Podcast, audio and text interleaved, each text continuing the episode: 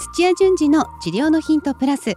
日本オランダ都市療法協会代表理事の土屋先生にお話を伺いながら進めていきます。この番組は治療家の皆さんへ届ける番組です。アシスタントの高江真紀子です。今回のテーマは2度も膝の前十字靭帯を再断裂させてしまった根本原因はこれだ。ということで、えー、質問メール紹介していきます。はじめまして。神戸のスポーツクリニックで PT をしている、えー、PT って理学療法士さんですよね。をしている。来シーズンこそは阪神日本一になるぞです。阪神ファンですね。土屋先生のポッドキャストでもスポーツ関係の回にテンションが上がりますのでもっとスポーツ関係のお話をお願いします。さて質問です。私には苦い経験になりますが膝の前十字靭帯 ACL を損傷したハンドボールの GK のリハビリがうまくいかず再断裂させてしまいましたこれで2度目の ACL 断裂なのですがとても良い大学生で、えー、今も彼の担当をお願いされています。3度目の断裂が怖いので今度こそは慎重に復帰させればと焦っています。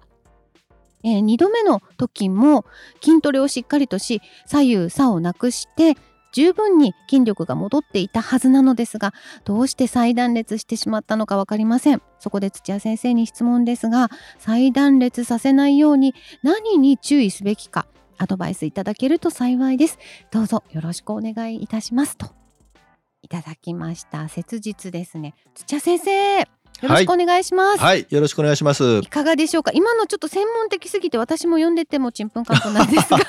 はい、先生はもうすぐピンときていらっしゃいますよね。もうあのこの業界あるあるですね。はい、そうなんですか。再断裂ってそんなにあるんですか？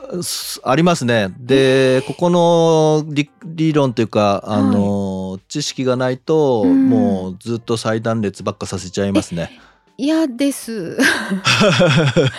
あじゃあ原因があるっていうこと、ね、原因ありますね。あのー、骨の構造上、はい、えー、膝って、まあ、大腿骨と、はい、あの硬いの骨とがこう接触してで膝ってなってるんですけどもあのてこというか骨の長さが、まあ、体の中でも一番長い同士なのであへえはい。あの長くないですか？腕よりも長いじゃないですか。確かに。あそう,、はい、そう言われてみればそうで、ね、その長いあの棒同士で、あの体の上半身の体重を支えないといけないんですよ。確かにそうですね、はい、だからちょっとでも、はい、あの位置が重心,、まあ、重心とかがずれると途端にもうあの膝がカクンと折れちゃう場所なのででもあの正座もしなくちゃいけないあの動かなくちゃいけない階段登んなくちゃいけないって言ってあのしっかり支えないといけないんだけども動かないといけないっていう非常にすごくシンプルに難しい場所ではあるんですよね。確かに自然と動いてる分にはあんまり意識しないですけど、はい、そうですね。確かに。体重を支えるだけであればもう、うあのとにかくあのまあ長さの部分で言うと短い方がよくてで体重を支える、あの関節の断面積で言えば大きくて、はいお皿状にもうただ2枚のお皿が重なってあの大きいお皿が重なってる状態になればあのそこかそこがこうずれて、うん、あの人体が切れるってことはないんですけども、そうすると動けないじゃないですか。そうですね可動域がやっぱりね、はい、必要ですもんね。はい。これすごいことなんですね。そうですね。で、うん、それをあのずれないように、してるのが、えっと人体が内側と外側と今回話になった、あの十字靭帯っていうはい、内側外側あと真ん中にあるんですよ。はあ。で真ん中にこれ前十字靭帯って前って前についたってことは、はいはい、後十字靭帯っていうのもあるんですよ。あそういうことなんですね。で前の十字靭帯後ろの十字靭帯がバッテン状にあのこう交差してつながってるので十字十字の形だから十字靭帯ってなってるんですよ。なるほど。はい。これはどっちもやっぱり大事なんです大事です大事です。はい。で、うん、あすみませんえっ、とその十字靭帯をあのつながってるとこが問題で関節の、あの表面に靭帯が挟まってちゃまずいのでそこはへこんでるんですよね真ん中のところが。真ん中のところはへこんでてで、えー、ただ、えっと、関節としてはずれちゃまずいので、えー、片方が、えーとまあ、大腿骨のあの上側の関節面が、えー、へこんでて、えーと、雪の上でずっとあのー、車が通るとわだちってへこんでるっていう、はい、そういうイメージでいいと思うんですけど、わだちのあの中に十字靭帯がくっついてるからすれてそれがあの切れたりとかしないようなあの形でくっついてるんですよ。でわだちなのでで下のあの硬いの骨はわだちに沿ってわだちよりはちっちゃいんです。でも出っ張りがあるんですよ。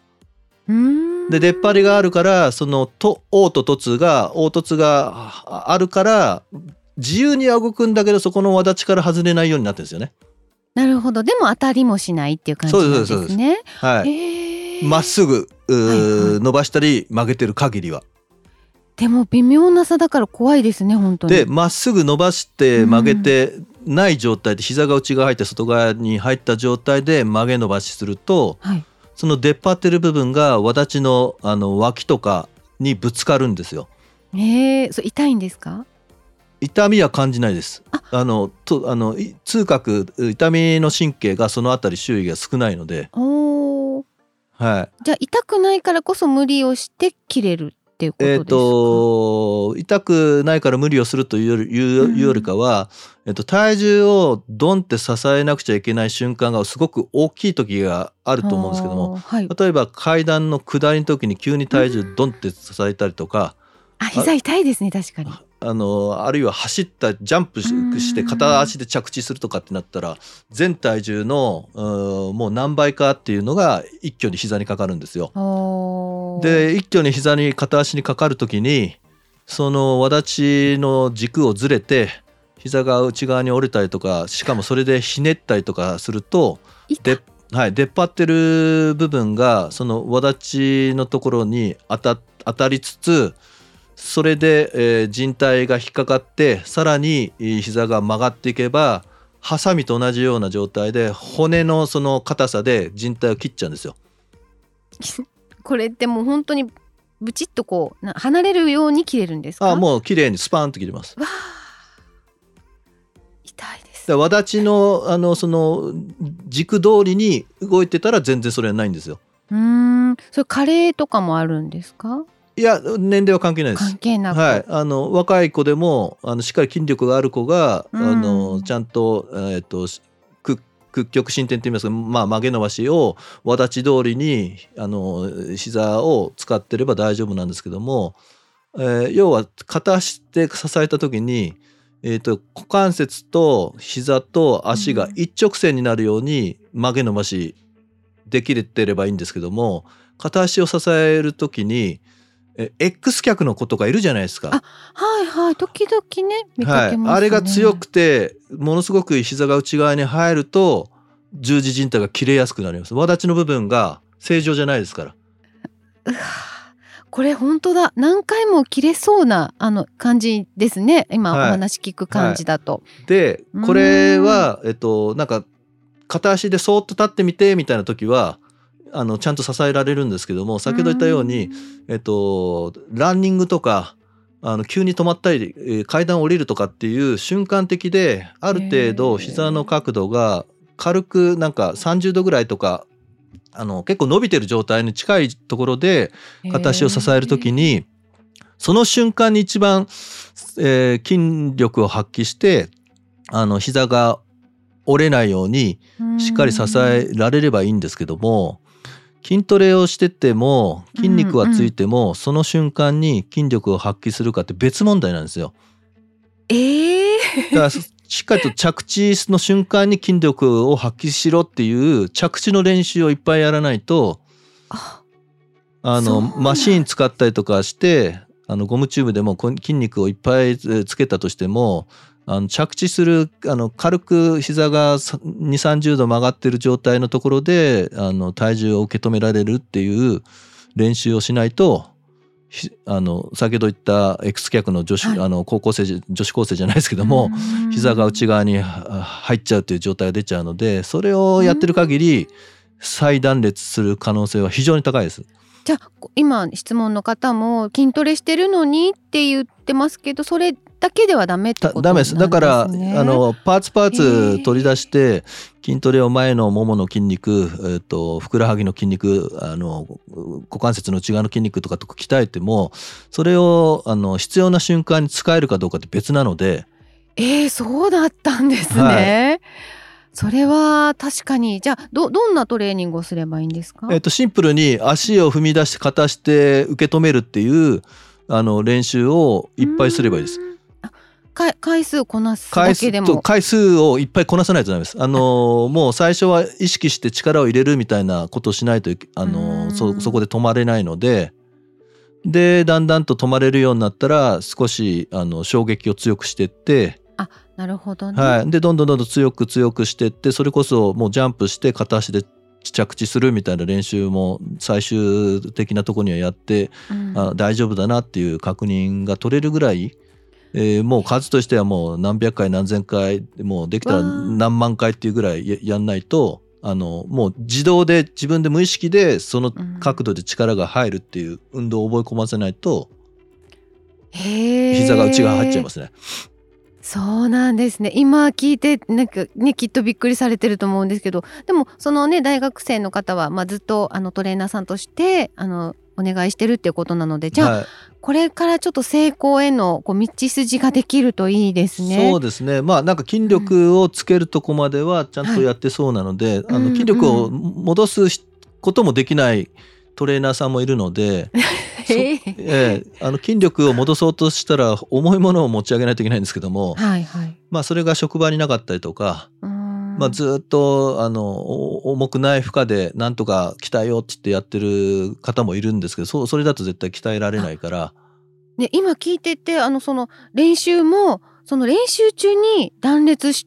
しないようにやっぱりやらないといけないんですよね段階を追って。あそうです。段階を追ってとにかく。そこが難しいですね。そうですね。ちょっととアイディアがそんで最終的にはなんかハンドボールのキーパーの動きに耐えられるようなハンドボール用のなんか動きにしないといけないですよね。そうかそうですねハンドボールの選手ってああのありますもんね。はいなるほどこう瞬瞬間的に確かにあのいろんな動作が入ってきますもんねスポはいーツの場合は。はいわあそうなんですね。これはじゃあだだいぶ時間がかかりますね。だ結構時間かかりますね。じまあうん多分、えっと10ヶ月とか1年近くかかるかもしれないですね。あのうんどんぐらいあの毎日やってるかどうかとか頻度もあるんですけど、うーん相手がこう大学生っていうところはじゃああんまり関係なくやっぱりその段階を踏んだそのトレーニングをもうしていくっていうことなんですね。あそうですね。それは子供であっても、うんあの高齢者であっても同じなので、なるほど。はい。じゃあ前十字靭帯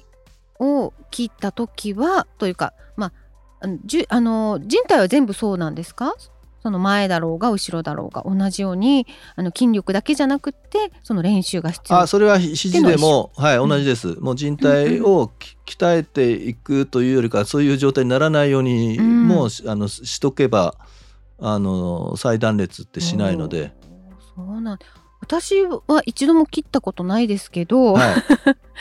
あの特に鍛えてないんですけどこれも理由がじゃああるんですか？理由は多分使ってないとかあのいい、あのー姿勢動作でずっと無無理をししてないっていうのとはあはああの日常生活の刺激がそれなりにあると思うんですよね。で高橋さんが23週間寝たきりでで急に前のあの動いてたイメージでパッと走り出したりとかすると、多分すぐ切れたりとかすると思いますけど。そういう構造なんですね。はい。なるほど。あじゃあやっぱりスポーツ選手のこの動きのこう急さとか俊敏さとかあのやっぱりすごく負荷がかかってるんですね。あすごいですよ。10、えっと、うんものすごくた高跳びの選手でいうとはい。体重の16倍とか18倍かかりますから単純にもうあの何百キロとか1トンとか超える場合もあるんで、そうですか。はい、わアスリートってすごいんですね。すごいですすごいです。へえこう逆算でねこう考えてみてもすごいですね。はいじゃあやっぱりこう年単位であの長い時間長い目で見てあのトレーニングね一緒に付き合ってあの回復していくといいですね。はい、あの急いではダメなんですけども、うん反対にこういう情報を知ってたら、えっとキーパーで起こり得る、あのー負荷よりも高いところまで鍛えられたら断裂、うん再断裂しないです。はい。なるほど。はい、もうさらにその上を目指して。もう上を目指してまあこんなことはしないと思う例えばあのービルの2階から片足で飛び降りるとか、はい。まあそれはい。なかなかできないと思うんですけど、うん。そんぐらいまでだんだんだんだん鍛えていっていったらまあ全然大丈夫じゃないですか。そうかそういうことになるんですね。い、やーもうあの時間をかけてぜひぜひあのもう絶対断裂しないように。でもしもまた何かね問題があったらいつでも土屋先生に質問していただきたいなと思います。はい、あのその上を越えて高めていってください。うん土屋先生今日もありがとうございました。はいありがとうございました。なんと土屋先生セミナーをされるんですね。あそうですね久しぶりですねセミナーするの。あ、そうなんですね。これはぜひ、あのー受けたいという方いらっしゃると思うんですが、はい。いつですか？えっ、と2月の頭にあの企画してまして、はいでまあオランダ都市すごくあの幅広く体系的にやってるのではい。あのちょっとある疾患を取り上げて、まあ、今回肩ですねテーマ肩を取り上げて、はいオランダのスクールでこんな風にしてやってますって体験するっていうので体験セミナーと名打ってあのうんやります。体験を兼ねたセミナーなんですね。はいで、今回あの取り上げるのが、えー、難重する五十肩治療。はい難重なんですね。あの治療家さん泣かせの場所でして、まあ、痛い硬くなってる上がらあの五十肩上がらないとかっていう状態が、あの目の前にいてもあのいつも治療すればいいっていうもんじゃないんですよ。なるほど。はい、で治療しちゃったら場合によっては悪くなるっていうケースもあったりとか、えー。あの運動療法を取り入れたとしても、はいうまく治っていかなかったりするケースがいっぱいあるので、うんまあ、そこをやっぱあのしっかりと理由を持ってねあの、今は治療をこういうふうな理由でやるんだやらないんだっていうような形が取れないとうんやっぱ一人前の治療家とは言えないですよね。うんうん。じゃあそれをあの今回は1時間半ぐらいのね時間ではい、先生が実際にこうデモンストレーションをしながらあの体験セミナーがあるということなのではい。1回で治らない五十肩計画的に治療する方法ということで題して、えー先生のセミナーありますのでぜひ皆さんご参加されたい方は先生ホームページでいいですか？いやホームページではなくて、はいあの公式 LINE とかありますので LINE かあの、はいメルマガに登録していただいたな方だけですね。LINE もしくははいメルマガに登録した方、ホームページでは出さないです。あの反対にあのい今からちょっと注目していただいてチェックしていただくっていう形ですね。もうこの情報をゲットしたあなただけのそうですね。とてもあの、はあの重要な情報ということですね。はいじゃあゲットできた人はラッキーということでぜひお申し込みください。詳細に、えーリンクを貼っていますのでぜひそちらから見てみてください。ということで土屋先生今日もありがとうございました。はいありがとうございました。